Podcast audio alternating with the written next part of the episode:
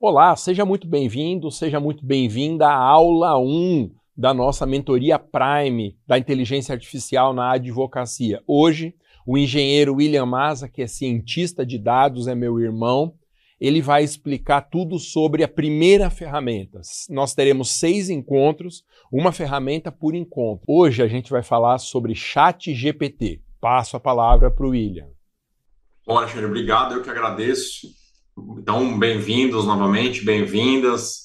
Obrigado aí pela confiança de né, nesse sábado, 10 da manhã, né, você me dá essa oportunidade de eu mostrar para você o que, que é, já está acontecendo em relação à inteligência artificial no ramo da advocacia. E é assim que eu quero começar minha, as minhas palavras que nós não vamos falar de algo que vai ser em 2030, é, que vai ser, ah, talvez, sabe aquele, aquele, aqueles filmes futurísticos que a gente assistia, ficava imaginando, será que o mundo vai ser assim? Será que o mundo vai ser assado? Nós não vamos falar de hipótese nem de possibilidade. O que nós vamos falar aqui durante esses seis encontros aos quais o Alexandre se referiu são realidade. Então, tudo que eu vou mostrar para vocês já está acontecendo e é uma questão de você poder tomar sua decisão é, a respeito de como e quando que você vai entrar. Porque que você vai entrar, querendo ou não, no mundo da inteligência artificial, eu não tenho nenhuma dúvida. A questão é se você vai entrar ou se vai precisar vir alguém. Eu tinha um chefe que falava assim: tem dois jeitos de aprender a nadar. Né? Um é fazendo aula e o outro é sendo jogado na piscina. Então, né, aqui nós estamos dando a possibilidade de fazer a aula de natação primeiro, antes que alguém venha te jogar na piscina direto. Então vamos lá, pessoal. Vocês estão vendo aqui a minha tela, estou falando sobre inteligência artificial generativa e não se preocupem que eu vou explicar exatamente do que, que eu estou falando para vocês. Então, aqui mais uma apresentação rápida a, a meu respeito. Eu sou engenheiro, né, formado e graduado e pós-graduado na Escola Politécnica da Universidade de São Paulo. Eu tenho aí também uma pós-graduação em Big Data e Data Science, que são aí ramificações da inteligência artificial, e também faço mestrado em computação aplicada na Universidade do Estado aqui de Santa Catarina. Como o Alexandre já falou, Sou especialista em aplicação de inteligência artificial no ramo da advocacia e proprietário de uma empresa de tecnologia aqui em Joinville, Santa Catarina, que é onde eu moro atualmente. Então, a primeira coisa que eu quero te dizer é parabéns. Parabéns por estar aqui, porque não adianta amaldiçoar a tecnologia, brigar, discordar, gostar mais, gostar menos. Não, não, não é uma opção porque ela realmente não pede passagem, ela vai entrando e a nossa opinião a respeito, ela vamos dizer assim que ela não considera muito. Então, a melhor coisa que a gente tem para fazer é estudar, entender e sair aplicando exatamente porque ela ajuda a nossa vida profissional e é por isso que cresce tanto. Não tem outra explicação para isso. Né? E o que eu sempre digo em qualquer lugar que eu falo sobre inteligência artificial é que o profissional do século XXI é aquele que é capaz de inserir a tecnologia na sua ocupação profissional. Então, o advogado do século XXI, ele necessariamente precisa introduzir a tecnologia para que ele seja mais competitivo, para que ele tenha uma melhor margem no escritório, para que ele tenha mais tempo, enfim, para todos os benefícios aí que a inteligência artificial vai trazer e nós vamos mostrar. Então, como é que vai ser essa manhã de hoje? Né? É, eu vou falar aqui a respeito de é, por que é, a inteligência artificial generativa, do que, que a gente está falando é, nessa ramificação da inteligência artificial. Vou falar um pouco sobre chat GPT básico, chat GPT Premium, que é a conta paga, que vocês vão ver o poder, e lá no final é, nós vamos abrir aí para dúvidas e perguntas que certamente surgirão ao longo dessa apresentação. Então vamos lá, pessoal. O que, que a gente tem para saber aqui sobre a inteligência artificial generativa? O que, que você precisa saber e por que, que eu estou começando com, esse, com, esse, com essa pequena introdução teórica? é para você se situar nesse universo de possibilidades da inteligência artificial e, de certa forma, você não se perder, porque agora que você está entrando nisso, as inteligências artificiais do, do Google, do Facebook, do Instagram, do TikTok, de tudo que você pode imaginar, vão começar a te bombardear com outros temas relacionados à inteligência artificial. Então você só precisa saber o que, que tem a ver com o que você faz e o que, que realmente não tem nada a ver. Eu gosto muito dessa definição aqui do Google, né? A fonte Google, né? Não é que eu entrei no Google e procurei, né? A fonte é o próprio Google, que é, a, é uma frase que ela não é assim muito intuitiva, mas ela, ela fala exatamente aquilo que é a inteligência artificial é, que a gente precisa saber. É a teoria e o desenvolvimento de sistemas computacionais capazes de realizar atividades que normalmente requerem inteligência humana. Ou seja, pessoal, isso aqui está escrito de uma maneira bonita, mas quer dizer o quê? A gente ganhou um companheiro de trabalho.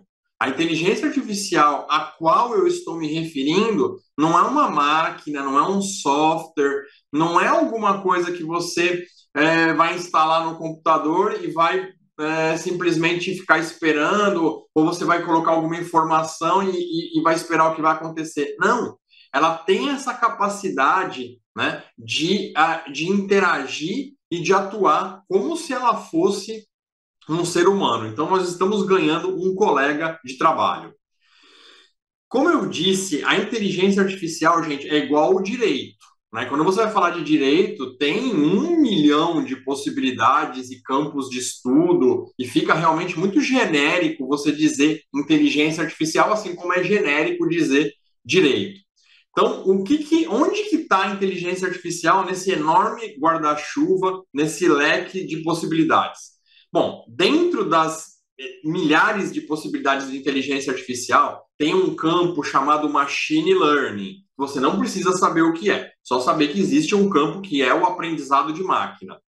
Dentro do aprendizado de máquina, tem o aprendizado profundo, que é o deep learning, que é você tratar quantidades enormes, mas enormes de dados, terabytes de informação. E aí, o que, que é o Deep Learning? É uma, é uma ramificação da inteligência artificial que utiliza-se de redes neurais, que né, não precisa também saber o que é, mas é só para você saber que é uma metodologia extremamente tecnológica que permite processar situações bastante complexas e nós vamos ver essas situações complexas ao longo aqui é, dessas aulas. E aí, dentro do Deep Learning, então percebe, dentro da área tem a sub-área, a sub-área, a sub-área, a gente chega ali na inteligência artificial generativa, que aquilo que nós vamos estudar é uma intersecção entre a inteligência artificial generativa e os enormes modelos de linguagem que são os conhecidos LLMs. Tudo que a gente vai ver está nessa intersecção, que você não precisa, de novo, não precisa saber o que é, mas é só para você entender que a gente está pegando um ponto super específico para você realmente nesse universo de possibilidades não se perder com tantas possibilidades aí de inteligência artificial. Então, eu diria que esses modelos de deep learning, né? Você, vocês não vão saber o que é o discriminatório e o generativo, mas vocês vão conhecer do dia a dia a hora que eu apresentar. Quem são os modelos discriminativos? São aqueles usados para classificação, já vou explicar o que, que é, e o generativo, ele gera dados a partir daquilo que ele foi treinado, e ele prediz aquilo que você quer saber. Tecnologia de última geração. Então, esse desenho aqui explica muito bem a diferença entre o que é um modelo discriminativo e um modelo generativo.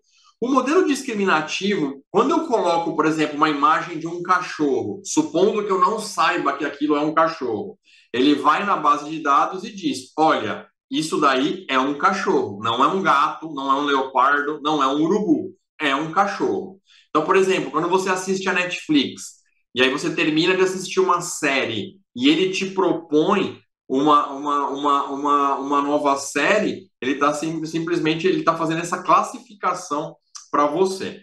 E o modelo generativo, eu entro com uma imagem de cachorro e ele me fornece uma outra imagem. Quer dizer, a partir daquilo que eu inseri de informação, ele me fornece algo novo. E isso, gente, é absolutamente fundamental você entender, e eu já vou explicar com mais detalhes que a, a inteligência artificial generativa, ela chama generativa porque ela gera conteúdo novo. E isso é fundamental para que vocês não fiquem muito neuróticos com a relação de direitos autorais, que é um tema que eu sei que está pegando fogo aí mundo afora, mas que vocês vão entender que é um pouco diferente daquilo que a mídia propaga por falta de conhecimento. Então, quais são os tipos de modelos de inteligência artificial generativa? Eu tenho um conteúdo desestruturado, que eu quero dizer assim, qualquer coisa que venha na nossa cabeça ou que apareça no nosso serviço é um conteúdo desestruturado. Eu não estou vindo com uma informação prontinha, sabe, com aquela informação redondinha, absolutamente perfeita. E essa é uma característica desse tipo de inteligência artificial. Ela vai pegar uma informação desestruturada, nós vamos colocar através de uma entrada que eu vou mostrar para vocês, vou jogar na inteligência artificial generativa e ela vai me entregar uma saída que é um conteúdo novo. Sempre aquilo que você, que o Chat GPT vai te entregar, sempre que é, outras ferramentas de inteligência artificial te entregarem um conteúdo, é um conteúdo novo, baseado naquilo que ela foi treinado, em milhões de artigos, em bilhões de páginas de PDF, de conteúdo de blog. Ela faz um bem bolado e te entrega sempre um conteúdo novo. Como você, quando faz um mestrado, uma pós-graduação, um doutorado que você estuda e você escreve a sua tese baseado naquilo que você aprendeu. E você vai falar, mas você não. Você cita algumas fontes, mas você está escrevendo um conteúdo baseado em outro. É assim que se faz ciência desde sempre. A gente aprende um, um arcabouço de conteúdo técnico, de conteúdo teórico, e a gente cria a partir disso. Então, a inteligência artificial generativa, ela está usando o mesmo processo que qualquer ser humano usa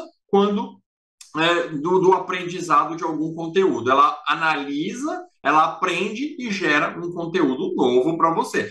Ela não dá copy-paste de nada. Diferente do Google, que você vai lá e faz uma pergunta e ele te joga para um monte de site, se o site tá, tá, tá certo, tá errado, se o site está usando direito autoral ou não, você não sabe e você não sabe se aquela informação também é confiável. A, a, inteligência artificial generativa, ela pega tudo isso e te propõe um conteúdo novo. Ela nunca vai dar copy-paste de nada, vai pegar um artigo de alguém ou vai pegar uma página de um documento e vai te entregar e dizer assim, ó, faz aí, usa aí. Ela nunca vai fazer isso. Então, resumindo, o que é uma inteligência artificial generativa? É um tipo de inteligência que cria conteúdo novo, baseado no conteúdo prévio em que ela aprendeu. É um processo de aprendizado que a gente chama de treinamento. E quem faz isso é a dona da inteligência artificial. É a Microsoft, é a Google, é a empresa que treinou. Você, eu e você não sabemos como ela treinou, o que, que ela usou como base, ninguém sabe. Só os engenheiros de desenvolvimento da ferramenta.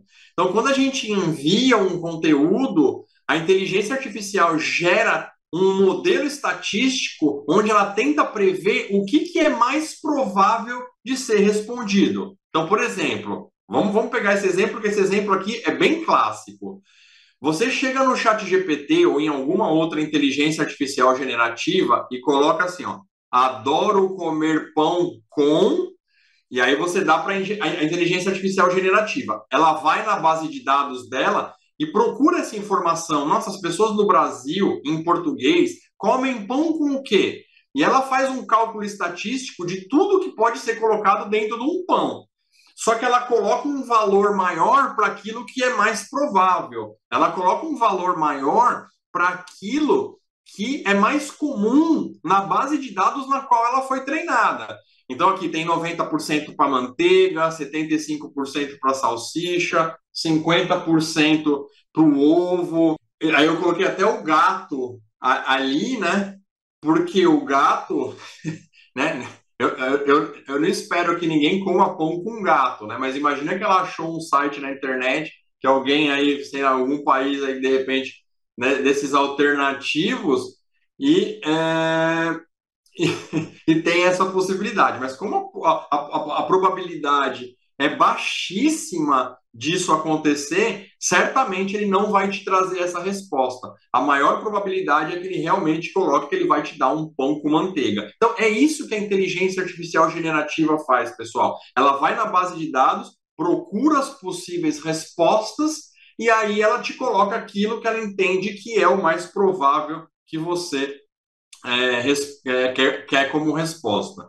Então, pessoal, a inteligência artificial, nós vamos ver aí ao longo da mentoria várias vezes. Nós vamos entrar com texto, nós vamos entrar com conteúdo escrito e pode sair texto, pode sair imagem, pode sair vídeo, pode sair áudio, pode sair decisões, conselhos, enfim, a inteligência artificial generativa, ela vai pegar aquilo que a gente entregar para ela e muito possivelmente ela vai poder entregar aí em diversos formatos de mídia para a gente é, poder fazer aquilo que tem que ser feito, né? Então eu posso entrar com uma imagem, não é muito comum no no, no ramo do direito, mas eu posso entrar com uma imagem e ela sair com texto, ela devolver uma outra imagem, ela devolver um vídeo a partir de uma imagem, enfim, são muitas as possibilidades.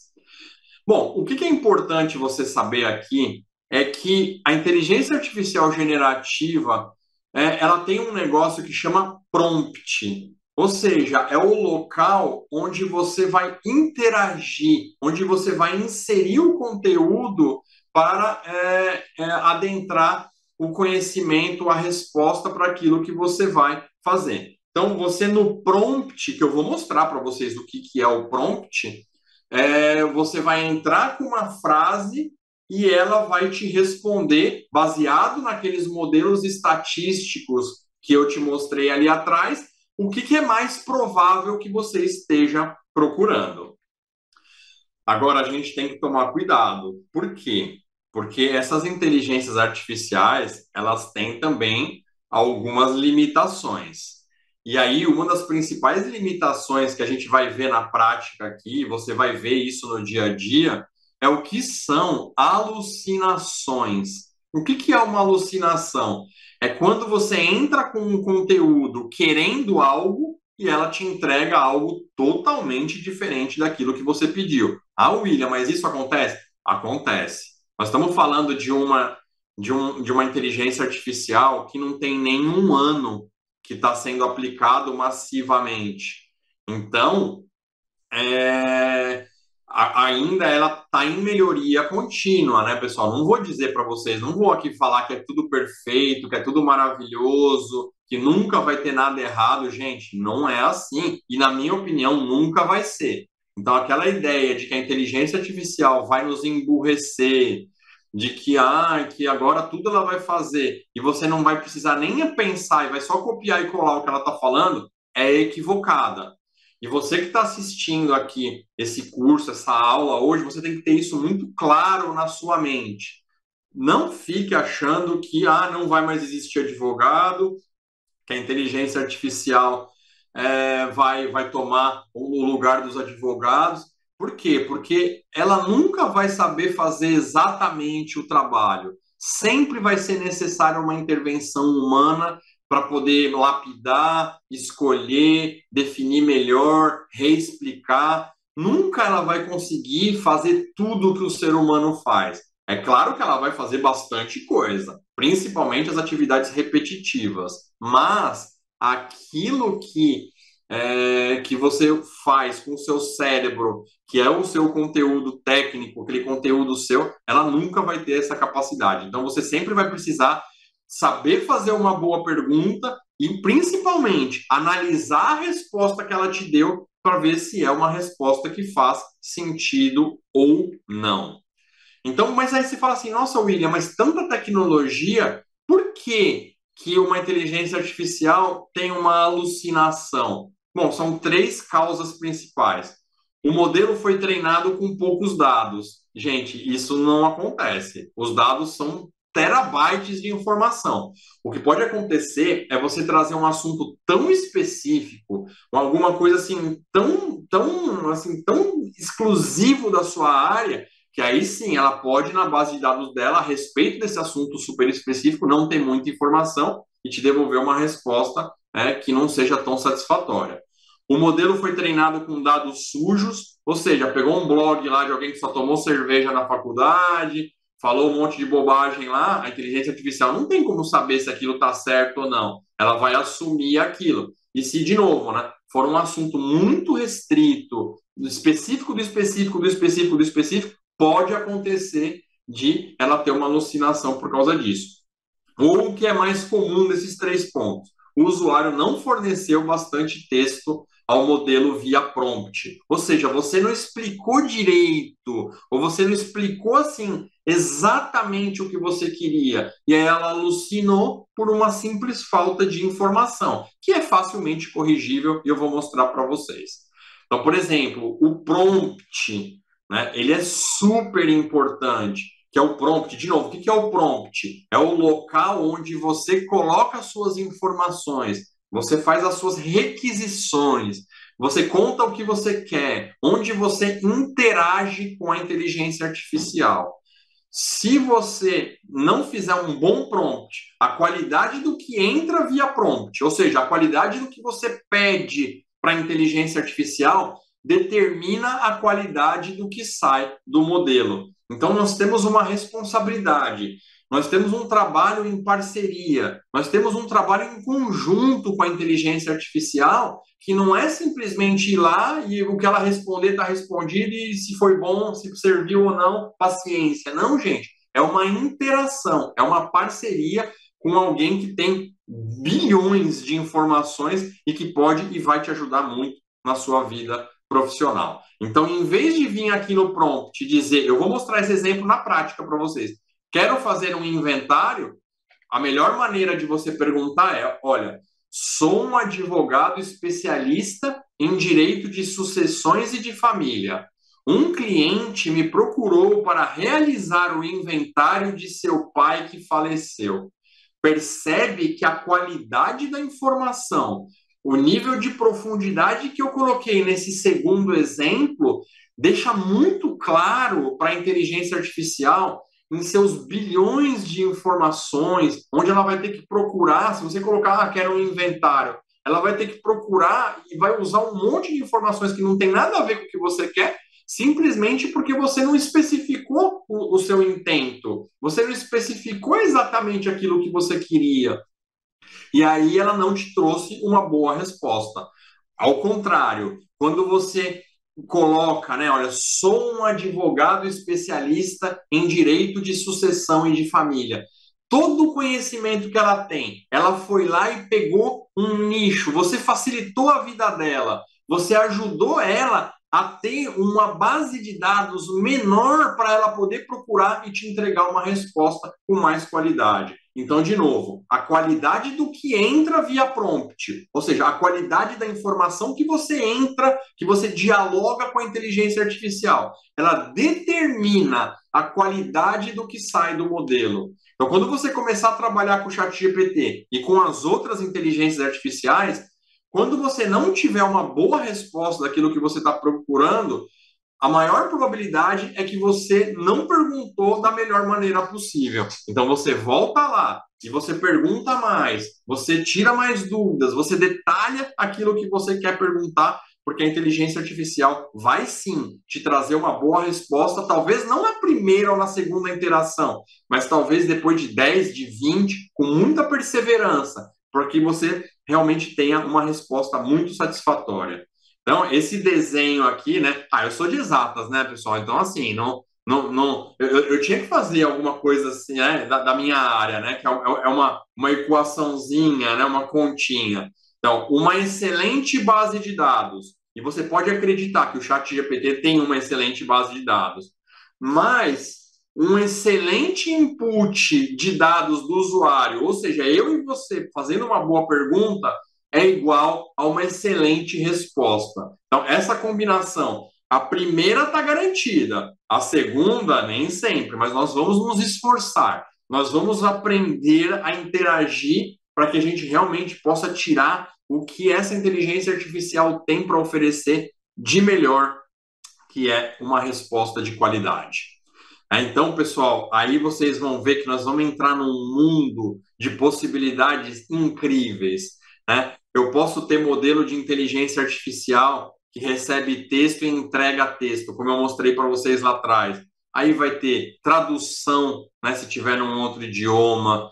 Eu, ou eu vou, eu vou poder verter para o outro idioma, né? Imagina que você pegou um trabalho que tem alguma interface com alguém de outro país, de qualquer idioma, você vai facilmente poder né, pegar tudo aquilo que está no nosso idioma português e levar para qualquer outro em questão de, de segundos. Vai ter resumo, né, então você vai pegar textos enormes de mil páginas, sabe, com muita coisa, e você vai conseguir resumos em três pontos, em dez pontos, resumir para fazer uma apresentação, gente, é, não tem limite. Eu posso reescrever um texto. Olha, eu tenho esse texto aqui, reescreve isso aqui para mim de uma maneira que o meu cliente, que não é técnico do direito, que não entende de advocacia, possa entender. Olha, reescreve no linguajar de um promotor, reescreve no linguajar de um juiz de direito. Gente, é muito bacana isso aqui. Eu posso editar material, eu posso classificar, eu posso gerar conteúdo novo, enfim, são muitas as possibilidades que a inteligência artificial generativa trazem para você. Então, como eu mostrei para vocês, nem é tão comum assim no ramo do direito, mas nós vamos ver alguma coisa a respeito, a respeito de eu colocar um texto e eu gerar uma imagem a partir de alguma coisa que eu escrevi, eu gerar uma imagem. Ou eu posso gerar um vídeo também. Gente, tem inteligência artificial que eu escrevo o que eu quero e ela gera um vídeo de um, de cinco, de dez minutos baseado no contexto que eu passar para ela. É realmente incrível. E o que a gente vai mais usar?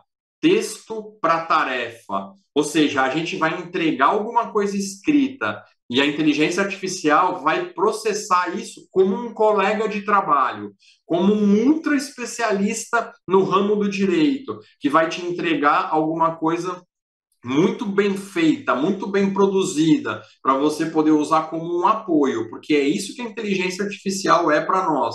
Ela é um apoio, ela é um assistente, ela serve para nós economizarmos o nosso tempo, não para a gente copiar e colar e fingir que foi a gente que fez. Gente, não é esse o melhor uso da inteligência artificial e a minha missão aqui é mostrar isso para vocês.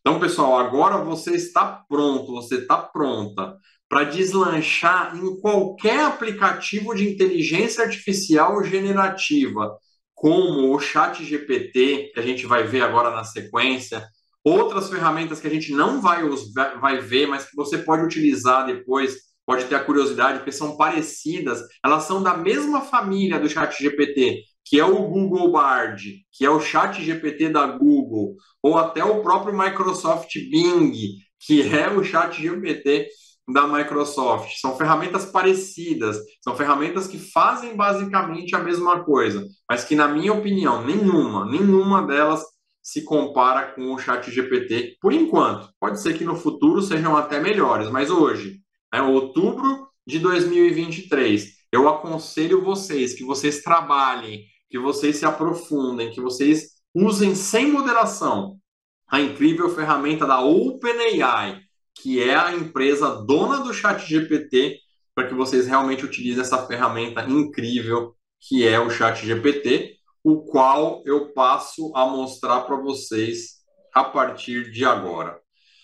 Então, pessoal, o compromisso que eu e o professor Maza fizemos, né, quando a gente pensou desde o começo dessa mentoria foi o seguinte: a gente não sabe se quem está aqui agora já usou Chat GPT, sabe o que é.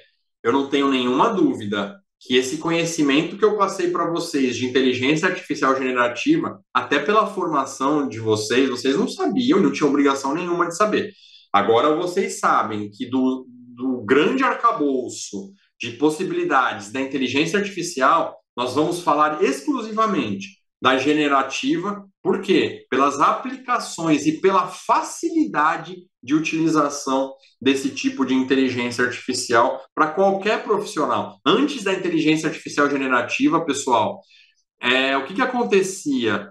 Só engenheiro, só cientista da computação, só gente da alta tecnologia é que tinha acesso a essas inteligências artificiais.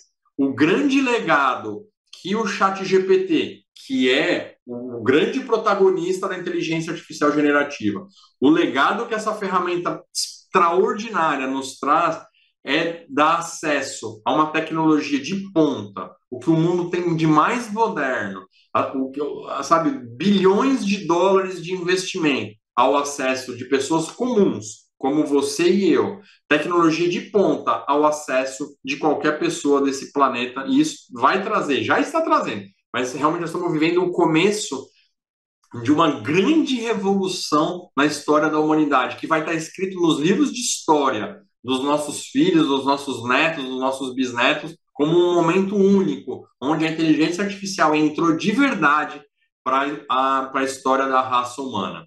Então, falando bonito aqui, mas nós, nós não sabemos. Por exemplo, eu, eu dou muitas palestras, vou em bastante escritório de advocacia, e muitas vezes eu encontro pessoas que não conhecem o chat GPT. E tá tudo bem, tá tudo bem. É... Você não saber. O mais importante é você saber que é, nós vamos começar do começo. Então você vai entrar no Google né, e você vai colocar Chat GPT. O primeiro link que vai aparecer, você vai clicar e você vai cair no chat, você vai cair na OpenAI. Se você não tem cadastro no Chat GPT, você se cadastra como em qualquer outra ferramenta. Ele vai pedir o e-mail, talvez o celular, alguma coisa do tipo é, para que você é, faça os trâmites, né? Em, em, um ou dois minutos você recebe um e-mail de confirmação. Gente, é muito simples, é de graça. Né? eu vou mostrar para vocês que tem a conta gratuita e tem a conta paga do Chat GPT. Vou mostrar as principais diferenças.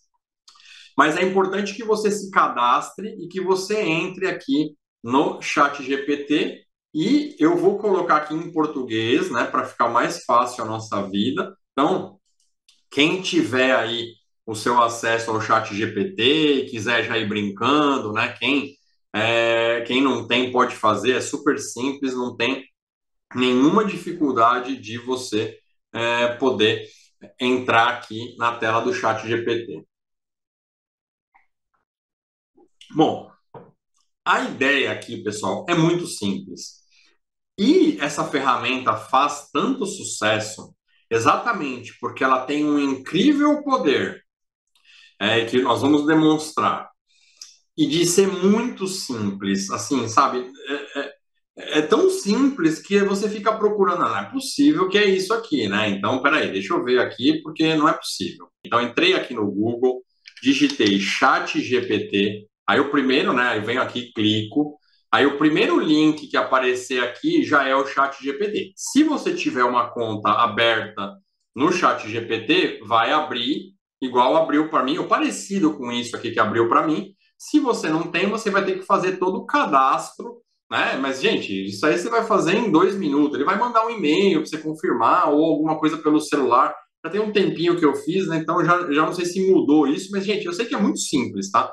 Então, se alguém tiver alguma dificuldade, depois é só me avisar que eu ajudo depois. Mas, né, se deu tudo certo, se não, não teve nenhum BOzinho aí, né, eu acredito que ninguém vai ter problema com isso, você vai cair numa tela muito parecida com essa. Não vai ser igual, por quê? Porque como eu pago a versão Plus, como eu pago a versão, é, a versão do, do Chat GPT, a versão Premium, vai aparecer alguma coisa parecida com isso. Mas não se preocupe que isso não vai afetar em nada a sua utilização. Então eu explicava que aqui à esquerda é um menu com todo o histórico é, de aquilo que você já pesquisou.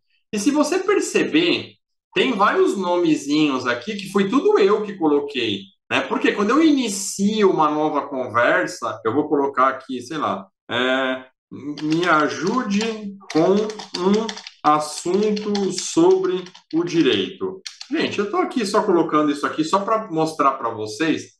Né? Ele vai falar aqui que vai ficar satisfeito. Percebam que ele mesmo já coloca aqui um títulozinho.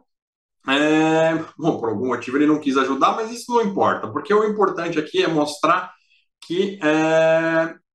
que ele escreveu aqui no histórico né, que eu pedi uma ajuda sobre o direito. E quando eu clico no lapisinho, ele me permite que eu entre aqui. Então, ó, eu posso escrever assim, ó, mentoria, é, exemplo. E eu aperto aqui no OK. Então, esse vai ser o registro que vai ficar para sempre, né? Para eu poder ter uma facilidade para no futuro, né? Daqui uma semana, daqui um mês, daqui dois meses, eu não vou lembrar exatamente o assunto. Então, quanto melhor eu fizer essa descrição do que, que eu estou pedindo, do que, que eu estou procurando, melhor vai ser a minha vida lá na frente quando eu quiser encontrar um assunto. E se eu apertar no lixinho, ele vai perguntar: olha, você vai apagar aqui a, a, a interação, tudo bem? Tudo bem, sem maiores problemas. Então, aqui à esquerda você tem o novo chat, né? Lembrando que em inglês, o que é chat? Chat é bate-papo. O que, que é GPT que você está vendo aqui, né? GPT é a tecnologia de inteligência artificial generativa que eu expliquei para vocês. 3.5 é um modelo treinado pela, pela empresa que é dona, e o 4 é outro modelo, com outros dados, com outras informações, e obviamente, como ele é pago, ele é muito mais completo.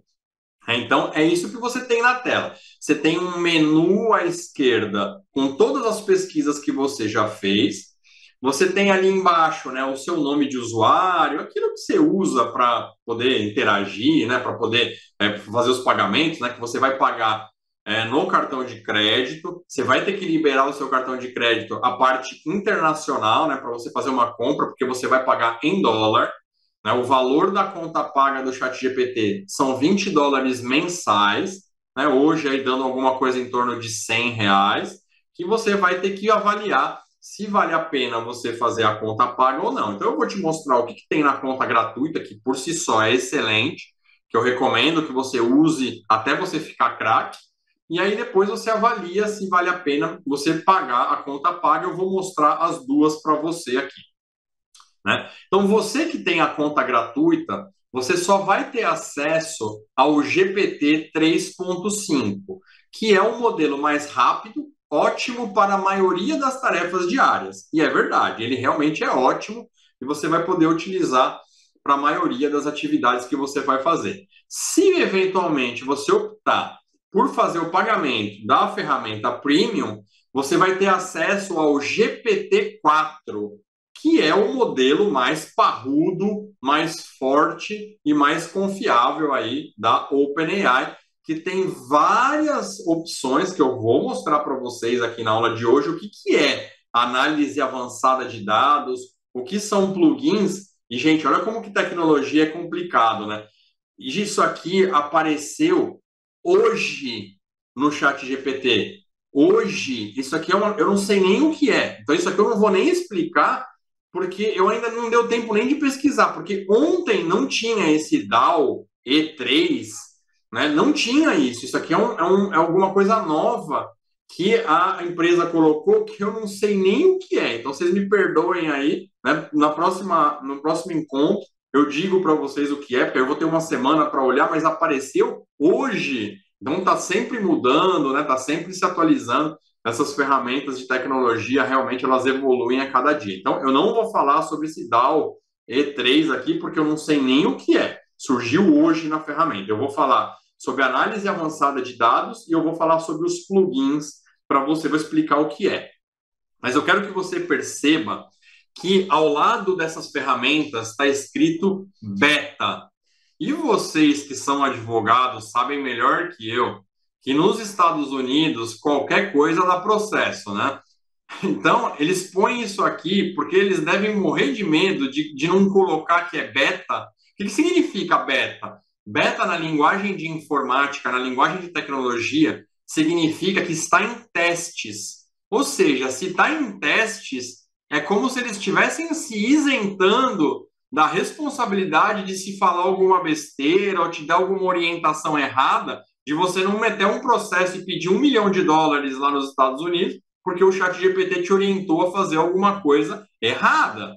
Então é isso que significa, toda vez que você for na internet, toda vez que você for lidar com alguma ferramenta e estiver escrito beta, é porque está em testes. Não quer dizer, ah, então não serve para nada. Não, não, serve e funciona bacana. Mas, como eu falei para você, essas ferramentas, elas não são perfeitas.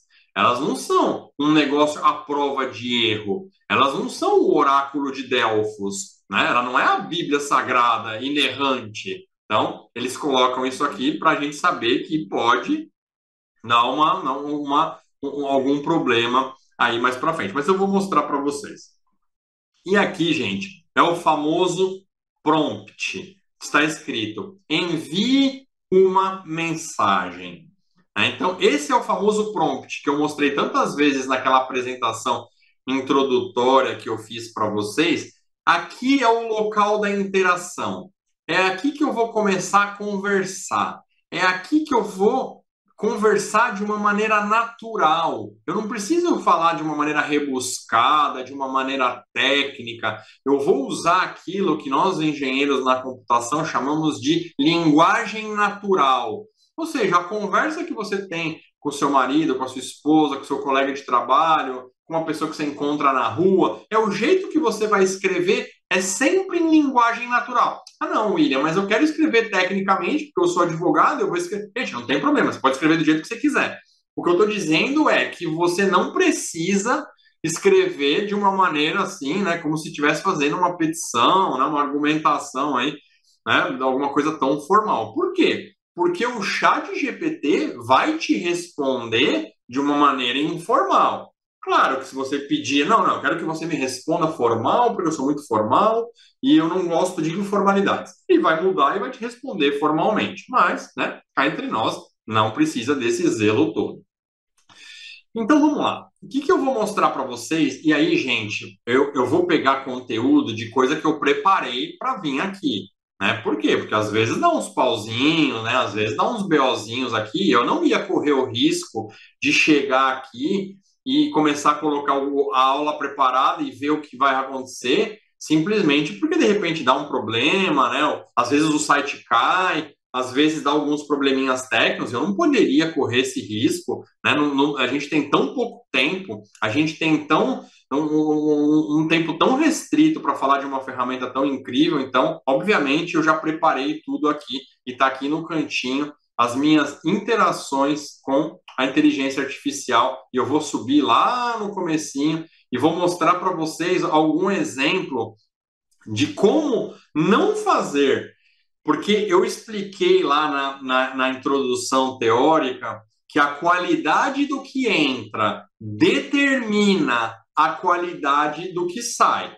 Então, por exemplo, né? Então eu vou trazer alguns exemplos aqui e os exemplos, pessoal, eles são meramente didáticos. Depois eu vou trazer um exemplo aí, talvez aí o professor Maza me ajude, né? Que foi algumas perguntas mais técnicas aí do ramo do direito, né? Que vocês obviamente conhecem infinitamente mais do que eu. Mas vamos começar com o básico. Então, olha assim, ó, se eu chego no chat GPT e escrevo, imagina que eu sou um advogado, né? E eu preciso fazer um inventário, e óbvio que, né, que vocês estudaram para isso, tal, mas de repente não é a sua área e você vai fazer um favor, né? Isso daí depois até o professor Maza pode contar. Eu lembro bem, lá no comecinho da carreira dele, que em algum momento, né, faleceu uma pessoa lá, tal, e ele prontamente quis ajudar lá e não tinha chat GPT, não era a área dele, mas ele foi ajudar e teve que aprender na raça. E se depois ele quiser comentar com vocês em outro momento, ele pode até comentar que acontece, né? Às vezes não é a sua área e você vai ter que fazer alguma coisa, então eu vou partir do pressuposto que é um tema que você realmente né, está aqui vindo pesquisar, mas pode ser qualquer um que vai ser, é, a lógica é absolutamente a mesma. Então imagina que eu venho aqui e coloco assim, inventário. Aí você pensa assim, gente, são terabytes de informação. Ou seja, trilhões de dados na base do chat GPT. Aí você vem aqui e coloca inventário. Ele tem que ir lá na base dele e procurar tudo que tem a ver com inventário, mas qualquer inventário, fazer aquele modelo probabilístico que eu te, que eu te mostrei. Lembra do pão, pão com manteiga, salsicha, creme de amendoim, gato, né? Que pelo amor de Deus, espero que ninguém ponha um gato dentro do pão. Ele vai fazer a mesma coisa para inventário. E aí ele vai, ele vai tentar prever uma resposta para você, porque é isso que o modelo de inteligência artificial generativa faz. Ele propõe respostas, ele propõe uma argumentação para você. E aí perceba que eu falei inventário, ele foi na base de dados dele e falou: olha, um inventário refere-se a uma lista específica de itens, recursos ou bens de uma organização, empresa ou indivíduo. Pode ser usado em diversos contextos, como contabilidade, gestão de estoque, planejamento patrimonial, né? ou até mesmo em situações pessoais, como um inventário de bens pessoais.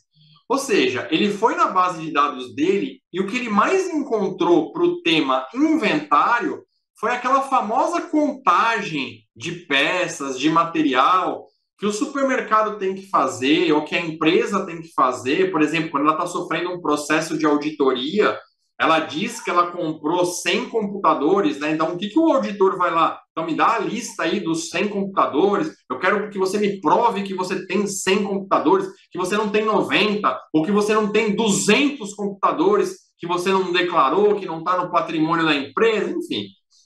É, isso é um inventário. Né? Então, ele entendeu que você quer fazer um inventário daqueles de contagem de peças. E aí ele está aqui, ó, sugerindo para você, ó, aqui estão alguns tipos comuns de inventário. Então, o primeiro inventário de estoque é o pão com manteiga, que eu mostrei para vocês. Ou seja, o que é mais provável de um brasileiro colocar no pão? Manteiga. Então, aqui, inventário de estoque é o inventário mais comum que ele que a base de dados dele forneceu de informação a respeito de inventário. Então, ele fala: inventário de estoque é o pão com manteiga. Inventário de ativos fixos é o pão com salsicha, ou seja, é a segunda opção mais encontrada na base de dados dele. Pão com ovo é o inventário de recursos humanos, ou seja, ele classifica numa hierarquia de possibilidades que ele não sabe, né? Ele, ele não sabe que você é advogado, ele não sabe que você quer fazer um inventário de alguém que faleceu, ele não sabe. Então ele está tentando fazer o melhor possível dentro do conhecimento que ele tem para te responder. E aí, né, ele vem todo cheio de boas intenções, ele coloca aí várias outras opções e fica pensando que você está feliz da vida com a resposta que ele trouxe. Aí eu falo assim para ele: olha, não é sobre esse inventário. Me faça cinco perguntas para entender minha exata necessidade. E aí eu já começo a mostrar para vocês, com alguns exemplos, como que você pode interagir com a inteligência artificial de modo a que ela entenda a sua necessidade. Aí ele pede desculpas, né? Porque ele é todo educado, ele é muito gentil, né? Aí ele pergunta, ele faz cinco perguntas que, se você responder exatamente o que ele está perguntando, certamente ele vai te trazer uma resposta que dá de mil a zero na resposta que está colocada acima. Por quê? Porque ele entendeu aquilo que você quer. Então, é muito comum quando você precisar interagir com a inteligência artificial, principalmente com o chat GPT, você, assim, se você está com dificuldade de colocar informação para dentro, se você não sabe exatamente como perguntar, o que é super comum, principalmente quando você está começando, né? E eu estou partindo do pressuposto que a maioria absoluta, ou quase todo mundo aqui está começando. Se você já é um usuário mais avançado, eu te peço desculpas por isso, mas eu estou imaginando que você é uma pessoa que está começando e não sabe exatamente usar. Então, utilize esse artifício. Me faça cinco perguntas para entender a minha exata necessidade. Porque a inteligência artificial vai te ajudar a ajudá-la a encontrar a melhor resposta possível.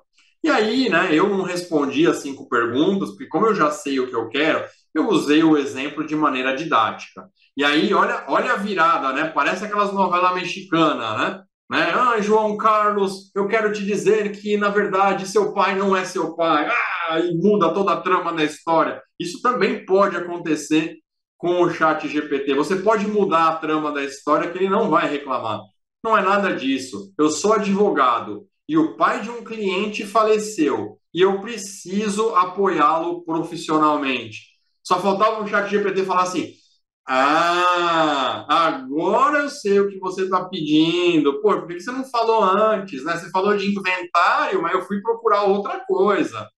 Aí ele fala: beleza, você está lidando com a questão do inventário após o falecimento. Nesse caso, aqui estão algumas perguntas que podem ajudar a melhor a situação e oferecer orientação. Porque ele está pensando que de repente o cliente está na sua frente, ou que você está numa interação com esse cliente e o chat GPT, que é uma inteligência artificial, ele está querendo te ajudar. Lembra que eu falei que você ter uma inteligência artificial dessa é como você ter um colega de trabalho é como você ter um ultra especialista ao seu lado que conhece praticamente tudo de tudo e que está querendo te ajudar a você resolver o seu problema. E aí ele faz cinco perguntas. Olha, você precisa de informações de como iniciar o processo de inventário, em qual jurisdição ocorreu o falecimento, você está ciente se o falecido deixou testamento ou não, ou documento de última vontade, tem herdeiro ou beneficiário, você precisa de orientações sobre como avaliar os bens do falecido. Gente, percebe a qualidade da ferramenta ChatGPT. Percebe o quanto que uma ferramenta dessa pode e vai te ajudar profissionalmente para responder, para você ganhar tempo, para você ser mais assertivo, mais assertivo, ir direto ao ponto, pensar em possibilidades não pensadas anteriormente, coisa que você esqueceu, coisa que você não sabia, coisa que você não tinha certeza. É um parceiro de trabalho que você está ganhando, é um colega de trabalho, só que é tipo o professor Maza, tem 200 né, pós-graduação, 5 pós-doutorado, é tipo você tem o professor Maza do seu lado ali respondendo as perguntas, com a vantagem de que fez os PhD, os pós-doc em todos os direitos, em todos os assuntos. E aí, ó, aí eu vou, eu vou, eu vou começando a mostrar para vocês como interagir? Porque essa é a grande dificuldade de quem está começando. Não saber exatamente como interagir. Então, eu estou te ajudando a perguntar, porque essa é a chave. Você viu lá na introdução, quando eu falei que a qualidade do que entra determina a qualidade da resposta da inteligência artificial. Então, vê só. Sou advogado brasileiro e preciso orientá-lo com base na legislação brasileira atual a respeito de como proceder. Pode me dar um passo a passo? Então percebe, William, por que, você falou que você é um advogado brasileiro? Porque assim, eu estou ajudando a inteligência artificial a me ajudar. Então, quando eu escrevo em português, obviamente a inteligência artificial percebe que ou eu sou de Portugal, ou eu sou do Brasil, ou eu sou de Moçambique, ou eu sou de Timor-Leste, né? Não tem tantas opções assim, mas, né? Ele sabe que eu sou de algum desses lugares aí. E pode acontecer dele ir lá na base de dados dele em português e por algum motivo estatístico, né? Ele encontrar algum tema que não seja necessariamente do Brasil. Né? Então ele pode responder alguma questão de inventário né, sem, de repente, pegando o português de Portugal. Como nós somos o maior país, o mais populoso, o que mais coloca conteúdo na internet por questões óbvias de tamanho, é óbvio que a base de, do chat GPT em português, na maioria dos casos, absolutamente é em português brasileiro. Mas a gente não tem certeza, a gente não sabe disso, a gente acha, porque a gente não trabalha na empresa para saber com o que, que ela foi treinada. Mas eu coloco que eu sou advogado brasileiro e eu falo que eu quero a legislação brasileira porque se ele achar a legislação de Moçambique, se ele achar a legislação de Timor-Leste, de Cabo Verde ou de Portugal, não me interessa, porque eu não sou advogado de lá, eu sou advogado no Brasil. E aí ele vem e começa a fazer a orientação baseado naquilo que ele tem. Olha lá, você vai fornecer um passo a passo, tal, tal, tal, e ele começa. Passo 1, um, coleta de documentação. Passo 2, escolha do tipo de inventário. E aí ele vai falar, e gente, aí vocês que são do direito, que sabem aí, né, aquilo que ele está falando melhor do que eu. Passo 3, nomeação de um inventariante. Passo 4, avaliação e verificação dos bens. Passo 5, passo 6, passo 7, passo 8 e passo 9. Uma resposta robusta, completa, bonita. E aí, lembra, chat GPT. Eu continuo conversando na medida em que eu gostei da resposta. Olha, tá legal. Se eu não tivesse gostado, eu também continuaria. Não desista. Não, não abandone a conversa achando que, ah, não, ele não sabe do que eu estou falando. Não, gente, às vezes é porque você não perguntou da maneira que ele encontra. Ele tem trilhões de dados. A resposta do que você precisa está na base de dados do Chat GPT. Eu garanto para você. A missão é vasculhar, é ajudar a inteligência artificial a encontrar o que você precisa. Certamente, se a resposta existe, né? Também, de repente, está perguntando um negócio que não existe e nunca aconteceu. Né? Mas assim, supondo que já tenha acontecido na história humana, a resposta está lá. O que a gente precisa é ajudar a encontrar. Aí eu falo assim, ó, então é a primeira vez que eu estou fazendo inventário aqui. Qual é o primeiro documento? Eu sei que você me deu um passo a passo, lindo, obrigado, ChatGPT. E aí ele vai falar, olha, o primeiro documento a ser preenchido no processo de inventário no Brasil, ou seja, ele está me, ele tá me dando tranquilidade de que eu sei que ele não está falando de Moçambique, ele não está falando de Cabo Verde, ele não está falando de Portugal. Ele está me passando essa tranquilidade. Por quê? Porque eu informei que eu sou advogado brasileiro e eu quero com base na legislação brasileira. E ele vai dizer: olha, é a petição inicial de abertura de inventário. E aí ele vai de novo, né? Começar a explicar um monte de coisa. Ele está fazendo o melhor dele. Mesmo que você não tenha pedido algumas dessas coisas que está aqui, ele está tentando te ajudar ao máximo, porque ele é muito legal, ele é muito bacana. Mas aí eu, eu sou, eu sou profissional e eu quero facilidade, gente. Eu, a inteligência artificial veio para facilitar minha vida. Eu não quero ficar aqui gastando muito tempo. Cara, posso apresentar um modelo, né? Na verdade, é pode me apresentar, escrevi errado aqui, pode apresentar um modelo pré-preenchido de uma petição inicial de abertura? Aí ele fala assim: olha, peço desculpas, mas eu não posso fornecer modelos específicos de documentos legais. E aí, 99% das pessoas para por aqui e diz: tá vendo? Tá vendo? O professor Maza falou para mim lá, eu fui, e aí, duas perguntas que eu faço para ele lá, o, o chat GPT, e ele diz que não pode responder. Aí o engenheiro Maza lá, que fala que é especialista de inteligência artificial, quer vender o negócio lá, e eu faço duas perguntas e o bichinho não me responde. E aí você desiste e fica triste e vai chorar no banheiro. Mas você não vai fazer isso a partir de hoje, você vai perseverar, você vai persistir. Né? Não dizem que o brasileiro não desiste nunca? E eu falei, não, amigo, é apenas um modelo para eu ter uma ideia de como fazer o meu. Tem misericórdia de mim, ChatGPT. Eu sou uma boa pessoa, eu sou trabalhador. Eu não estou pedindo para fazer um modelo de granada, eu não quero estourar um coquetel molotov, não é isso. Eu sou um advogado do bem. Aí ele respira fundo e diz: tudo bem, compreendo sua solicitação, embora eu não possa fornecer um modelo específico de petição inicial de abertura de inventário, Posso quebrar seu galho e oferecer um exemplo genérico de como fazer essa petição aqui, né? Mas olha, não, esse, esse negócio de copiar e colar não me vai dar esse migué, né? Quer dizer, ele não disse isso, mas ele está pensando isso, tá? E aí, gente, olha que coisa incrível. Ele fornece um modelinho bonitinho para você aqui que você pode selecionar, igual eu estou selecionando. Aí você vem aqui, clica com o botão da direita, copia, e cola no seu e-mail, cola no seu Word, cola no seu Google Documentos. Aí você vai falar assim para mim: Ah, William, mas isso aí, se eu dou uma busca no Google, ele traz para mim também.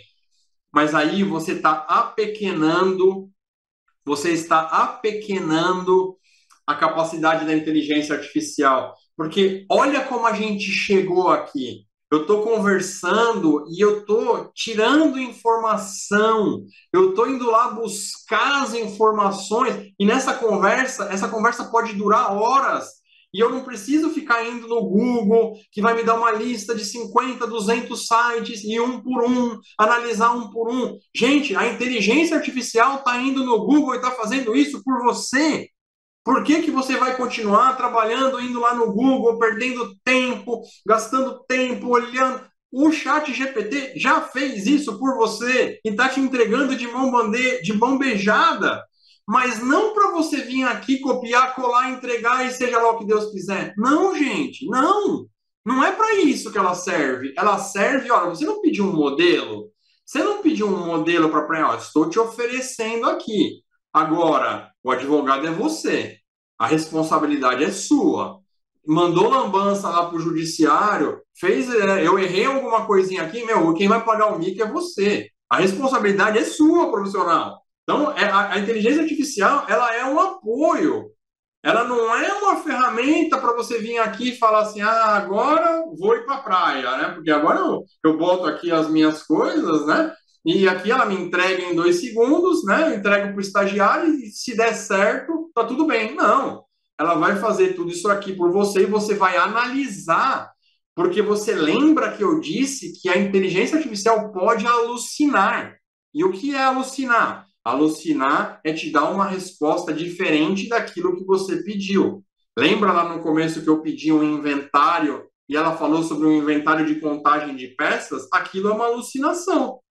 Não, entende? Então você vai ter sim que analisar tudo que ela está te entregando para você ver se faz sentido ou não.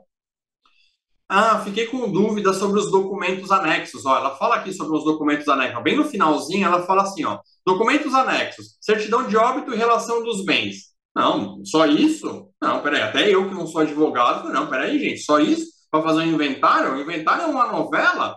Não, peraí, ó, fiquei com dúvidas. Pode aprofundar a análise? Claro, vou aprofundar a análise para você em uma petição inicial. Aí, gente, aí vem a metralhadora da inteligência artificial. Você não provocou? Ah, então senta aí. Certidão de óbito, relação de bens, testamento, se aplicável, documentos de propriedade, documento de dívida, documento de identificação dos herdeiros. E aí, gente, não, mas eu quero que ela aprofunde ainda mais, não sei o quê. Aí a novela mexicana aparece de novo. Não, Carlos Augusto, eu falei que ele era seu pai, mas na verdade ele não era, ele era seu padrasto. Puta, mudou toda a trama da história. E o que, que eu vou fazer agora? Gente, não tem problema mudar a trama da história. Se você está apresentando uma novela mexicana do seu dia a dia, dos cases, dos casos dos seus clientes, que eu tenho certeza que tem muita semelhança com as novelas mexicanas, você pode dar uma virada na história na verdade, o meu cliente acaba de me informar que não foi o pai dele que faleceu, mas sim seu padrasto. Putz, grila, coisa que eu tenho certeza que não acontece o cliente mudar aquilo que ele pediu para você. E aí o chat GPT, com toda a sua elegância, vai dizer, olha, não é uma mudança assim insignificante e pode ter implicações importantes. Afinal, né, você era filho e agora você virou é, enteado, né? E aí ele vai começar a dizer quais são os direitos, né, que, o, que, o, que, o, que o enteado tem e tal. E aí eu provoco o chat GPT. De onde exatamente você tirou essas informações, caro chat GPT? Ah, então, né? É, eu, eu, o, professor, o engenheiro Maza falou, né? Eu fui treinado, e eu, mas o, o engenheiro Maza não disse que foi até setembro de 2021. Ou seja, pessoal, tudo que tem no chat GPT na versão gratuita, a que você tem acesso, a que você é, vai poder usar infinitamente. A base de dados dela corta em setembro de 21. Desde os manuscritos do Mar Morto até setembro de 21 tem no chat GPT. Mas aquilo que veio de setembro de 21 para frente, não tem. O chat GPT não sabe quem é o presidente da República atual. O chat GPT não sabe que está tendo uma, uma invasão na Ucrânia pela Rússia em 2022. O chat GPT, na versão gratuita, não sabe disso. Ele não sabe as atualizações que teve na sua área do direito de setembro de 21. Aí você pergunta, ué, mas você não pode ir lá e consultar os materiais atualizados na internet? Né? Você não está ligado na internet, seu folgado? Vai lá buscar. E aí ele vem com toda a tristeza do mundo e fala: peço desculpas pela falta de informações. Como a minha capacidade de internet está desativada e meu conhecimento é limitado, não posso consultar outras fontes. E aí você entende exatamente por que existe a versão premium do Chat GPT. Porque os americanos, que não são bobo nem nada, querem fazer com que você né, deixe ali o seu dinheirinho, né, como empreendedores naturais, né, que a cultura americana tem esse espírito empreendedor, ele vai fazer assim: ah, você quer o acesso à internet, ah, você quer buscar informações atualizadas.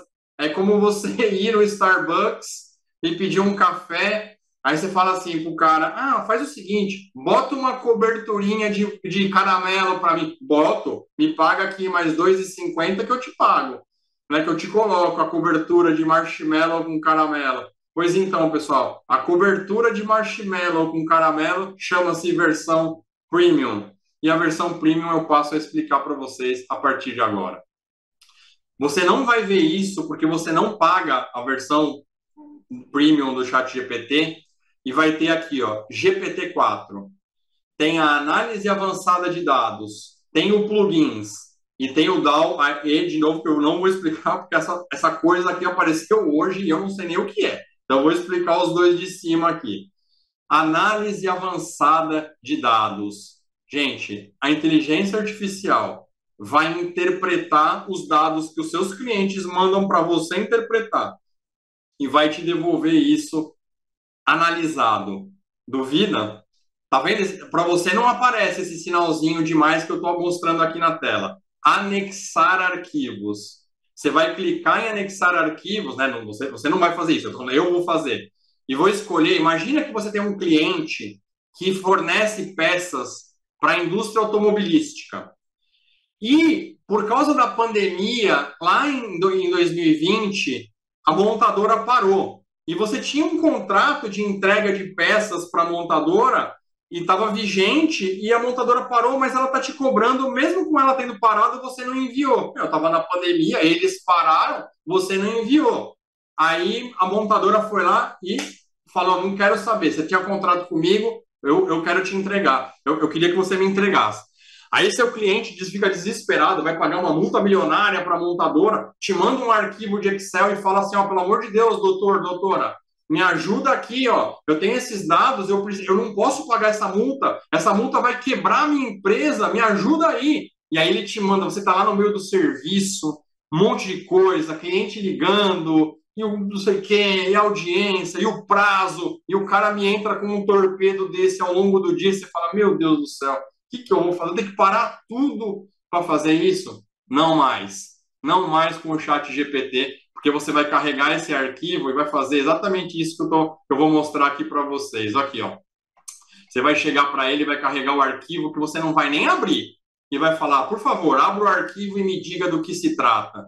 E o chat GPT, como um paladino das injustiças do mundo moderno, vai entrar e vai analisar para você a sua planilha de Excel, que você ia ficar cinco horas analisando. E olha que eu sou das exatas, hein? Eu sei como é difícil analisar uma planilha de Excel, como é entrar, analisar, fazer gráfico. Gente, é difícil, é demorado e nada garante que você vai fazer a melhor análise possível. E aí ele começa: olha, a planilha tem isso, tem aqui os dados de veículos, ela está falando aqui sobre licenciamentos, sobre produção, sobre exportação, ela fala de automóveis, ela fala de caminhão, ela fala de ônibus, e aí você fala assim, Deus me livre, quanta informação que eu vou ter que ficar aqui agora horas e horas tendo é, o que fazer.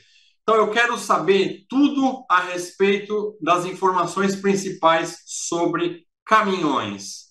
E aí, o que, que ele vai fazer? Ele vai destrinchar, gente, e vai te entregar esses gráficos aqui. Por exemplo, né, foi porque eu pedi, olha, me explica com gráficos aí, porque eu, eu, eu não tenho tempo de ficar analisando aqui.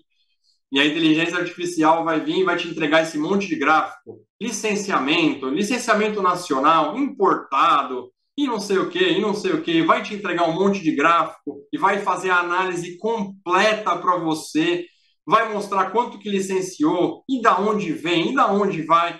Gente, tudo isso sozinha. Sozinha, ela está fazendo. Tudo isso que está escrito aqui, gente, é o chat GPT entrando na sua planilha de Excel, e aí no seu arquivo PDF, no seu arquivo Word, na sua apresentação de PowerPoint, no site da internet e analisando isso. E aí eu perguntei, em cima da análise que ela fez, o que aconteceu nos últimos 10 anos de produção, na produção de caminhões. E aí ele faz um gráfico, e se você olhar esse gráfico, você vai perceber que lá no começo de 2020, que a gente sabe que foi a pandemia, a gente sabe o que aconteceu, parou tudo, tem aqui um zerão né, na produção de caminhões. E aí, imagina que você, você sabe o que aconteceu, mas você não sabe se exatamente foi naquela data. O seu o, o, o, o cliente do seu cliente vai meter o ferro de qualquer jeito e você precisa ter certeza. E aí você pergunta para o chat GPT, o que, que aconteceu em 2020? E aí ele fala, para entender o que aconteceu em 2020, nós podemos investigar os dados mensais. Vale lembrar que 2020 foi o ano em que a pandemia da Covid-19 teve um impacto significativo em muitas indústrias. Portanto, qualquer análise desse ano deve levar isso em consideração. O Chat GPT está te ajudando a encontrar argumento para você fazer a defesa do seu cliente. Você nem pediu, mas ele está fazendo isso. Por quê? Porque ele é uma inteligência artificial que está, né, que é o, que é o profissional que você contratou que está do seu lado te ajudando. Ele mostra para você o gráfico e nitidamente, em abril de 2020, a produção foi zerada e as montadoras pararam. E se as montadoras pararam, gente, está tudo parado e você vai poder argumentar que, olha, se como que você está me cobrando, como você está cobrando o meu cliente de, um, de uma entrega de produção é, sobre um mês que você parou, só que pensa nisso, pessoal. Se não fosse o chat GPT, você ia pegar uma planilha que tem 10 mil dados, que está ali. Você nem, eu nem sei se você sabe mexer no Excel, se você é bom, se você é ruim, nem sei. Não importa. Por quê? Porque o chat GPT analisou para você. E na medida que você foi tendo dúvidas sobre um arquivo que você nem precisou abrir, o chat GPT analisou para você e você foi fazendo perguntas, ele foi voltando na planilha e ele foi fazendo o cálculo, ele foi fazendo o gráfico, ele separou a informação de caminhão, ele separou a informação, gente, ele fez tudo para você. E se você continuar o chat que eu parei aqui, mas não, então me ajuda aqui com 10 argumentos para eu colocar na minha defesa, né, na defesa do meu cliente, de por que, que uma montadora não podia ter me cobrado né, um, no, no, no, no, em abril de 2020, ele vai te entregar 10, ele vai te entregar 5, ele vai aprofundar, ele vai te falar. Mas o que, que a defesa do outro lado, da montadora, pode argumentar? Me dá aí cinco coisas que você acha que vai vir como contra-argumento. Gente, é uma revolução incrível à disposição de todos nós. Estou tomando uma água aqui porque a empolgação é grande. Então, esse, pessoal, esse é o análise avançada de dados. Gente, eu trabalho com ciência de dados. A análise que o chat GPT faz é melhor que a análise de muito engenheiro por aí, que muito cientista de dados por aí, que muito analista de dados. Você acaba de ganhar na sua equipe, você acaba de contratar por 20 dólares por mês. Quanto custa um analista de dados? Gente, deve ganhar uns 10 mil, 12 mil reais por mês, um analista de dados. Você acabou de ganhar um por 20 dólares por mês, que vai fazer análise, que vai depurar informações, não só de planilhas de Excel, de outros formatos. E você é, realmente poder ter um cara que vai fazer isso sem você nem precisar abrir o arquivo. Gente, se isso não é uma revolução, me fala aí o que, que é, porque eu já não sei mais o que, que é. Bom, já caminhando já para a parte final, né, pessoal? Nós já estamos aqui, eu já estou falando aqui há uma hora e meia e eu ainda vou mostrar para você que a conta paga do Chat GPT tem o que a gente chama de plugins. O que são plugins? Plugins são é, extensões que a, que a empresa OpenAI abriu para desenvolvedores do mundo inteiro colocarem os seus produtos dentro do chat GPT e trabalhar em parceria para te entregar um resultado mais ferrado ainda. Mas não é possível que vai ter coisa melhor do que isso que você acabou de mostrar. Tem. E, é, e são esses os plugins que você tem acesso. Então, quando você pagar a conta do chat GPT, você vai entrar na loja de plugins, que é igual à loja do, do Google, a loja da Apple, que você tem ali os aplicativos que você vai baixar de acordo com o seu interesse. Então, gente, você percebe que tem aqui vários menuzinhos, popular, novo, todos instalado. Então, eu vou começar pelo instalado. O instalado foram os que eu escolhi para trabalhar em parceria comigo. Então, esses que estão aparecendo na tela, de toda a lojinha, são os que eu escolhi. Falei, não, eu preciso desses caras para conseguir algo mais incrível que o Chat GPT pode entregar. Quando eu venho em todos, né, não precisa ser nenhum gênio para saber que todos são todos. E se você olhar ali embaixo, você vê que são 125 páginas, né, vezes 8. Não vou nem me arriscar a fazer essa conta de quanto que é 8 vezes 125. Ah, não, vou fazer. Vai, pô, eu sou engenheiro. Se eu não fizer essa conta, que, que dá exatamente mil. A gente tem mil possibilidades de plugins, de aplicações, que a gente pode varrer e perceber se tem mais coisas úteis para o nosso dia a dia dentro da lojinha, na lojinha, né? Lojinha entre aspas, que existe dentro do próprio chat GPT. Então aqui a gente pode vir, é, é, e eu vou mostrar para vocês alguns, obviamente, mas obviamente né, aparece gente nova aqui todos os dias. Aí eu tenho aqui os novos, né? Que como lança coisa todo dia, quem está o tempo todo utilizando o chat GPT está sempre querendo ver se apareceu alguma coisa nova, tal, tal, tal. Mas isso aqui gera, deixa para quando você for um usuário mais avançado.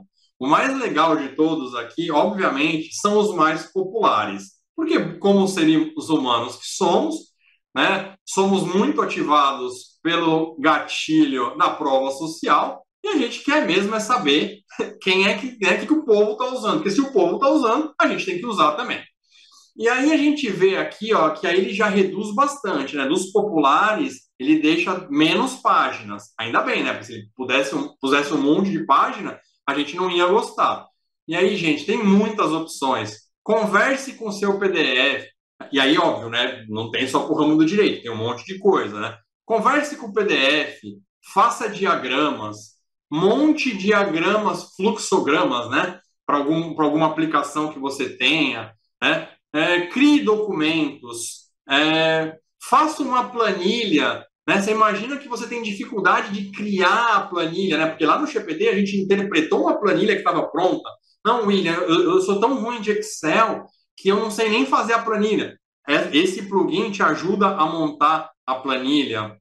Ah, Olha aqui, por exemplo, eu tenho o alerta perfeito. Gente, o que é o alerta perfeito? Eu não sei escrever prompt, o, o, o William.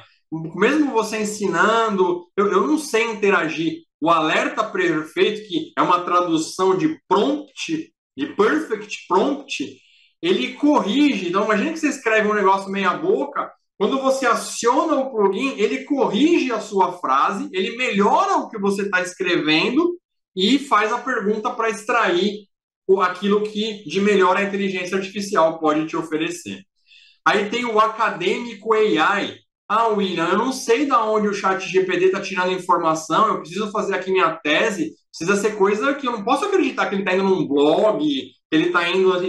Eu, eu aciono o plugin acadêmico AI, eu tenho certeza que a resposta que vai vir para mim está baseado em artigo científico, em artigo acadêmico, em literatura séria. Então, essa é uma maneira de eu restringir aquilo que eu estou colocando para alguma necessidade específica, que eu não quero que ele alucine de forma alguma. Eu venho no acadêmico AI e tenho certeza que é, ele vai me dar uma resposta baseada no que a ciência tem de mais atual.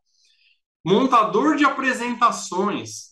Mas, mas eu também não sei mexer no PowerPoint, eu não tenho tempo. Eu posso pegar aquilo lá que você fez e, em vez de eu ir lá para o PowerPoint e ficar montando a apresentação, eu uso esse plugin e a inteligência artificial cria a apresentação para você. Gente, mais fácil que isso, só se ela fosse te dar um beijinho ainda, né? Ainda faz e faz um carinho em você. Quem sabe em algum momento. E o plugin mais importante de todos o plugin mais importante de todos, o Web Pilot. Lembra que eu perguntei para ela se ela, ela falou, é, quando eu falei lá do, do, do inventário, eu falei, ué, mas você não pode ir na internet e buscar informação? Ah, desculpa, não posso. Aí, o que, que faz ela poder? Esse plugin, o Web Pilot. Esse plugin conecta o chat GPT com o mundo real, com o mundo de hoje, com tudo aquilo que aconteceu até ontem. Se você fizer uma pesquisa e quiser saber a informação mais recente, se saiu na BBC, se saiu na CNN, na Globo, na Band, ou em qualquer alguém escreveu um post hoje de manhã e já está disponível o plugin Web Pilot conecta todo o poder da ferramenta do chat GPT, do modelo treinado GPT que você viu, conecta com o mundo real e aí ele faz essa conexão e você usa o chat GPT do, do, assim, com todas as informações, com tudo que tem de mais atualizado é, a respeito daquilo que você é, precisa do seu conteúdo. Então, pessoal, esses são os plugins. Eu vou voltar lá para minha tela e vou mostrar para vocês que todas as vezes que você quiser ativar um plugin, eu preciso clicar lá, desculpa, né? Deixa eu voltar aqui, só para assim, eu preciso acionar, né? Eu preciso instalar, mas gente, é apertar um botão, você não precisa fazer mais nada, ele instala sozinho. Né? Você vê que quando tem a opção desinstalar, que você está vendo na minha tela, é porque eu já instalei. Ou seja, são os meus plugins ativos instalados. O que está em verdinho é porque eu optei por não, não ter por enquanto, mas é só você clicar que ele já ativa automaticamente, você não precisa se preocupar com mais nada. Por enquanto, o Chat GPT só permite que eu acione três plugins por vez.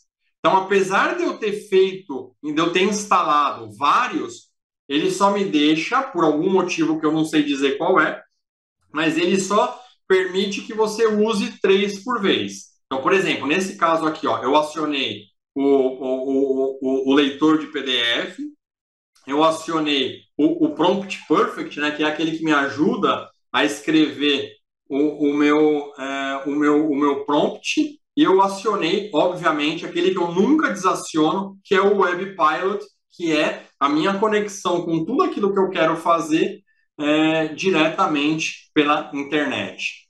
Então, por exemplo, ó, vamos voltar para aquele caso do inventário agora na versão paga, na versão premium, e aí você vai ver a diferença de um para o outro. Lembrando que eu e o professor Maza, nós não estamos advogando por você ter a conta premium ou não, a gente não ganha nada com isso, infelizmente. Poderia até né, ter um contrato, mas não tem, infelizmente. Então, assim, nós não estamos defendendo, ah, tem a conta paga, não tem. Gente, essa é uma decisão de cunho pessoal. Que nós estamos fazendo é apresentando as possibilidades de cada uma das versões e você, baseado naquilo que você precisa, baseado naquilo que você quer, decide. Né? Eu, se fosse você, começando, iniciando, entrando nesse mundo da inteligência artificial generativa, sabe?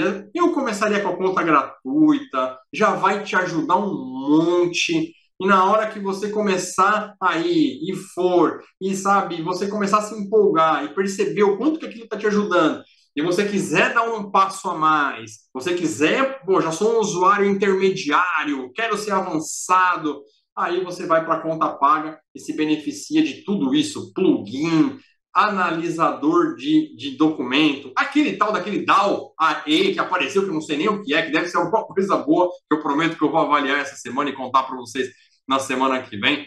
Mas vamos lá, ó. Aí olha como, como, é interessante, né? Inventário. Fiz a mesmo, o mesmo começo para o modelo 3.5, eu fiz para o 4.0 aqui. Olha como ele já, ele já responde diferente. Olha, inventário é um termo em português que pode se referir a várias coisas, dependendo do contexto. E aí ele começa: tem o inventário da contabilidade, tem um inventário do direito. Lembra que lá no outro modelo ele saiu, lembra? Pão com manteiga, pá, ele já deu a manteiga na cara, já não, não deixou nem eu ver se era um ovinho, se era uma salsicha, não. Ele já me jogou logo a manteiga na cara, né? Aqui não. Olha, tem o inventário da contabilidade, tem o inventário do direito, tem o inventário da, da ecologia. Não me pergunte o que é o inventário da ecologia, está aqui explicado, mas não tenho nem ideia tem o inventário da tecnologia de informação, quer dizer, percebe que já dá uma sofisticada, né? Pô, você está pagando, né? Então, é de se esperar uma qualidade de pergunta, uma qualidade de, de pergunta, desculpa, não, uma qualidade de entrega muito maior, porque você está pagando suas 20 doletas por mês, né? E aí, ó, sou advogado e o pai de um cliente faleceu e preciso apoiá-lo profissionalmente. E aí ele começa de novo, com uma, toda uma explicação, tal, que a gente já viu algo parecido. E aí eu pergunto, eu provoco ele, né? Porque como eu usei na conta gratuita, eu quero na paga, quero ver se a resposta é a mesma. Qual é o primeiro documento? Ah, é o requerimento de abertura de inventário. E aí eu dei o truco na, no chat GPT. Não é o mesmo documento que ele me sugeriu na conta gratuita. E aqui eu provo para vocês que a inteligência artificial não veio para emburrecer nenhum profissional. Porque a inteligência artificial, a artificial vai te propor uma resposta que pode não ser aquilo que você precisa, pode não estar 100% certa. O profissional precisa analisar aquilo que sai. E eu, que não sou advogado, na hora vi, ué, peraí, lá ele, ele falou de um, de um, documento e aqui ele falou de outro. Imagina se eu saio dando copy-paste sem analisar, vai passar vergonha na frente do juiz vai passar vergonha com o advogado da outra parte. Você não vai copiar e colar, você vai analisar o que você está fazendo. E aí, ó, eu vou lá no finalzinho e falo para ele, né, me, me, apresenta aí um modelo pré-preenchido. E aí, como eu, é, é a versão paga, ele não deu aquele migué lá, né? Não, não posso apresentar, tal. Não, você está pagando, aí você pode algumas coisinhas a mais, né? Deu aqui, tal, tal, tal. E, gente, olha que interessante. Aí eu pego ele na curva eu tinha certeza de que o primeiro documento a ser preenchido seria a petição inicial de abertura de inventário. De onde você tirou que o documento inicial é o requerimento de abertura de inventário? Puxa, peço desculpas pela confusão, você está correto. Em um contexto judicial, o termo mais mais correto é petição inicial de abertura de inventário. O termo requerimento pode ser utilizado em um contexto mais administrativo ou extrajudicial. Não vai me perguntar o que é isso, tem o professor mas depois vocês perguntam para ele qual é a diferença de uma coisa para outra aqui. Mas o que eu quero mostrar para vocês, e foi muito legal tudo isso, é mostrar que precisa ser analisada a resposta. Não ache que vai te entregar o oráculo de Delfos, que vai dar um negócio inerrável, inerrante. E aí eu pergunto, quais as fontes? De onde você tirou as conclusões? Ah, olha, são fundamentadas em conhecimentos gerais sobre procedimentos legais, blá blá blá. Ou seja, na base de dados dele. E aí ele pergunta assim, ó, você gostaria que eu fosse na internet ou que eu, eu, ou que eu aprofundasse a fonte de onde eu tirei? Sim, eu gostaria que você pegasse o que tem de mais recente e atual considerando a legislação brasileira vigente em 30 de setembro de 2023, que faz aí uma semana que eu criei esse movimento todo. E aí ele botou o Web Pilot para rodar. Perceba aqui, ó, ele colocou, olha, você, ele acionou o plugin. Né? Você está pagando para isso e ele foi lá na internet e buscou, achou aqui algum material e o mais legal, colocou a fonte para mim. Artigo no Jus Brasil por Ivo Ferreira, que eu não tenho ideia de quem seja, talvez vocês conheçam e ele dá aqui links adicionais. Ou seja, diferente da versão gratuita, onde ele me entrega uma resposta e eu peço aos céus de que ele tenha ido não lá em Moçambique ou lá em Portugal, ou, né, ou ele tenha me dado uma informação que eu não sei de onde é, dessa vez ele me fala, olha, tirei a informação, pesquisei na minha base de dados, mas também posso te dar alguns outros links para você conferir para ver se eu não estou falando besteira. E aí, né, eu também sou folgado, falei assim, olha, eu ficaria mais confortável que você tirasse suas conclusões com base na legislação vigente e não em postagens de outros juristas. Quer dizer, olha, legal a opinião deles, tal, mas assim, eu quero saber o que está na legislação. Entendo sua preocupação e concordo com a sua consulta. Pô, se concorda, que não fez, né? Mas enfim, ele é treinado para ser educado, né? E aí ele vai, gente, na legislação, ele vai no, no Código de Processo Civil, e aí você, advogado, sabe, né? Ó, aqui a lei, e foi em 2015. Em outra aula que eu preparei, ele pegou o Código de Processo Civil anterior, de 1970, alguma coisa, não sei, gente, eu sou advogado, né? Mas eu sei que Pô, sair no noticiário tem, que o Código de Processo Civil é novo. Então, de novo, você precisa prestar atenção, porque ele poderia ter ido buscar no outro Código de Processo Civil. E você podia estar vindo com uma informação desatualizada. Então, você precisa analisar. Então, beleza, 2015.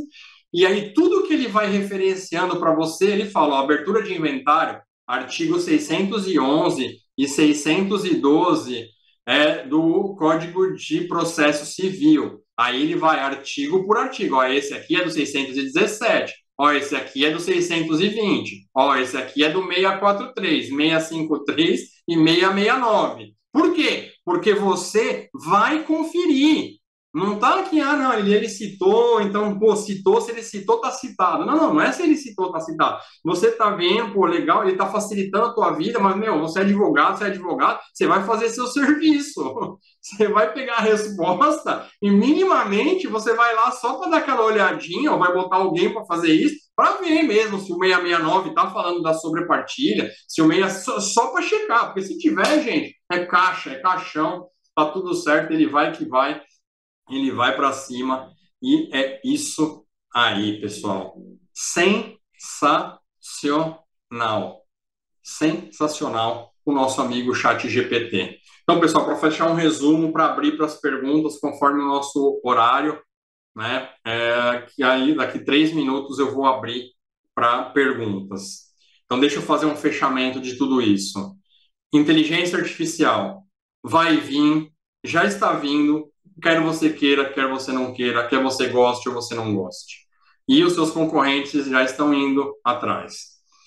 Inteligência artificial generativa não é qualquer inteligência artificial. Tudo isso que a gente está vendo aqui tem um nome.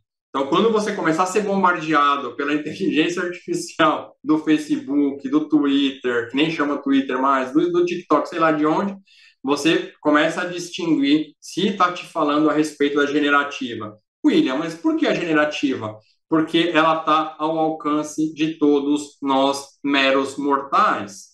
Alta tecnologia. Isso aqui parece bobinho, isso aqui parece simplinho. São bilhões de dólares investidos para esse cara aqui dar esse tipo de resposta. Para ele estar tá lá na Califórnia, em algum data center, respondendo para o advogado brasileiro que tem dúvida de como que faz o inventário no Brasil custou muito caro para a gente ter acesso a isso que parece tão simplinho e tão bobinho, mas que é tão poderoso e cheio de possibilidades. Nós vamos ver nas próximas, é, nas próximas aulas aí.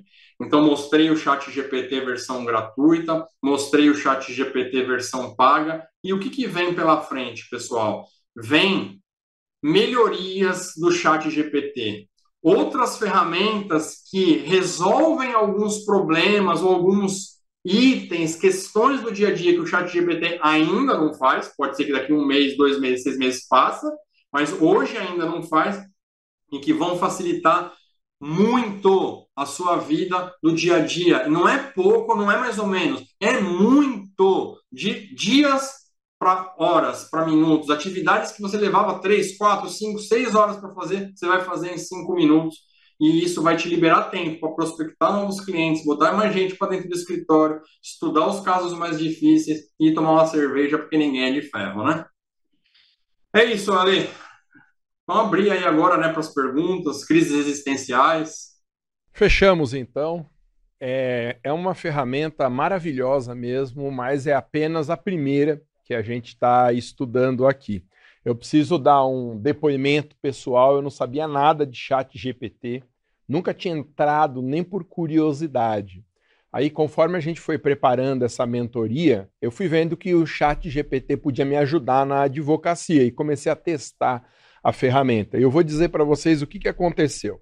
Eu tive no escritório uma causa super complicada em que um doido de um juiz estava presidindo o meu processo e a gente ganhou uma liminar, a Fazenda Pública recorreu.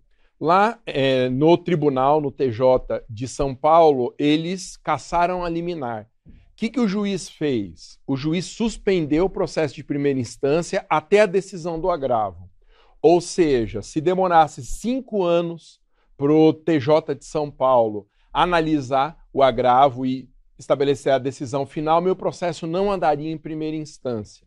O que, que eu precisei fazer? Fazer uma intervenção no processo para dizer isso para o juiz: olha, você suspendeu o processo, mas o agravo lá vai demorar para ser julgado. Só que eu não tinha segurança em argumentar isso, mais do que duas ou três coisas que eu poderia dizer, não tinha nada me ocorrido. Aí eu perguntei para o chat GPT, quais argumentos eu posso utilizar para afastar a suspensão do processo enquanto o agravo está sendo julgado. Ele me deu 10 argumentos, 10 teses. E eu vou te falar, as 10 encaixavam. Então, eu fiquei realmente muito impressionado com isso. Do meu ponto de vista, é uma ferramenta que, além de outros usos, ela pode trazer teses para a gente. Não vai ter violação de direito autoral, porque eu não vou escrever a tese como ele está dizendo, eu só sei que é uma tese. Então, fica aqui o meu testemunho. É uma ferramenta muito importante para nós que vai economizar tempo e nos permitir fazer um trabalho de mais qualidade aqui também. Agradeço uma vez mais o William.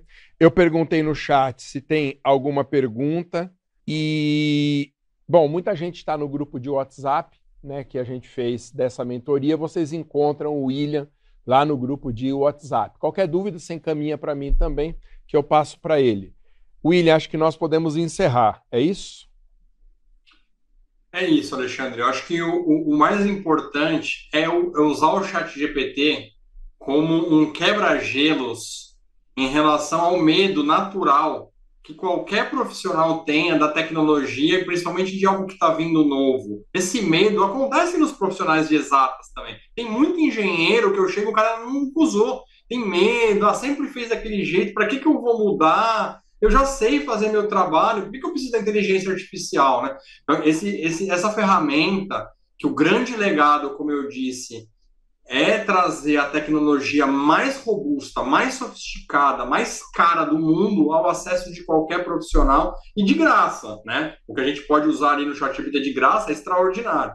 E se quiser mais sofisticação, estiver preparado para isso, tal, pode é, usar é, o, a, a, versão paga, que como a gente viu, também vai mais a fundo. Então, como um quebra-gelo é excelente e vem muita coisa bacana aí pela frente. Alexandre, colega, muita coisa que realmente vai fazer vocês caírem na cadeira de saber que tem alguém que vai fazer com aquele nível de qualidade, com aquele nível de entrega em questão de minutos. É vir e ver.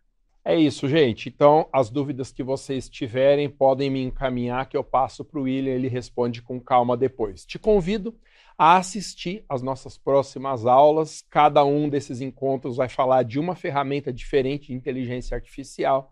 Você não perde por esperar. Obrigado, gente. Nos veremos na aula 2. Até mais.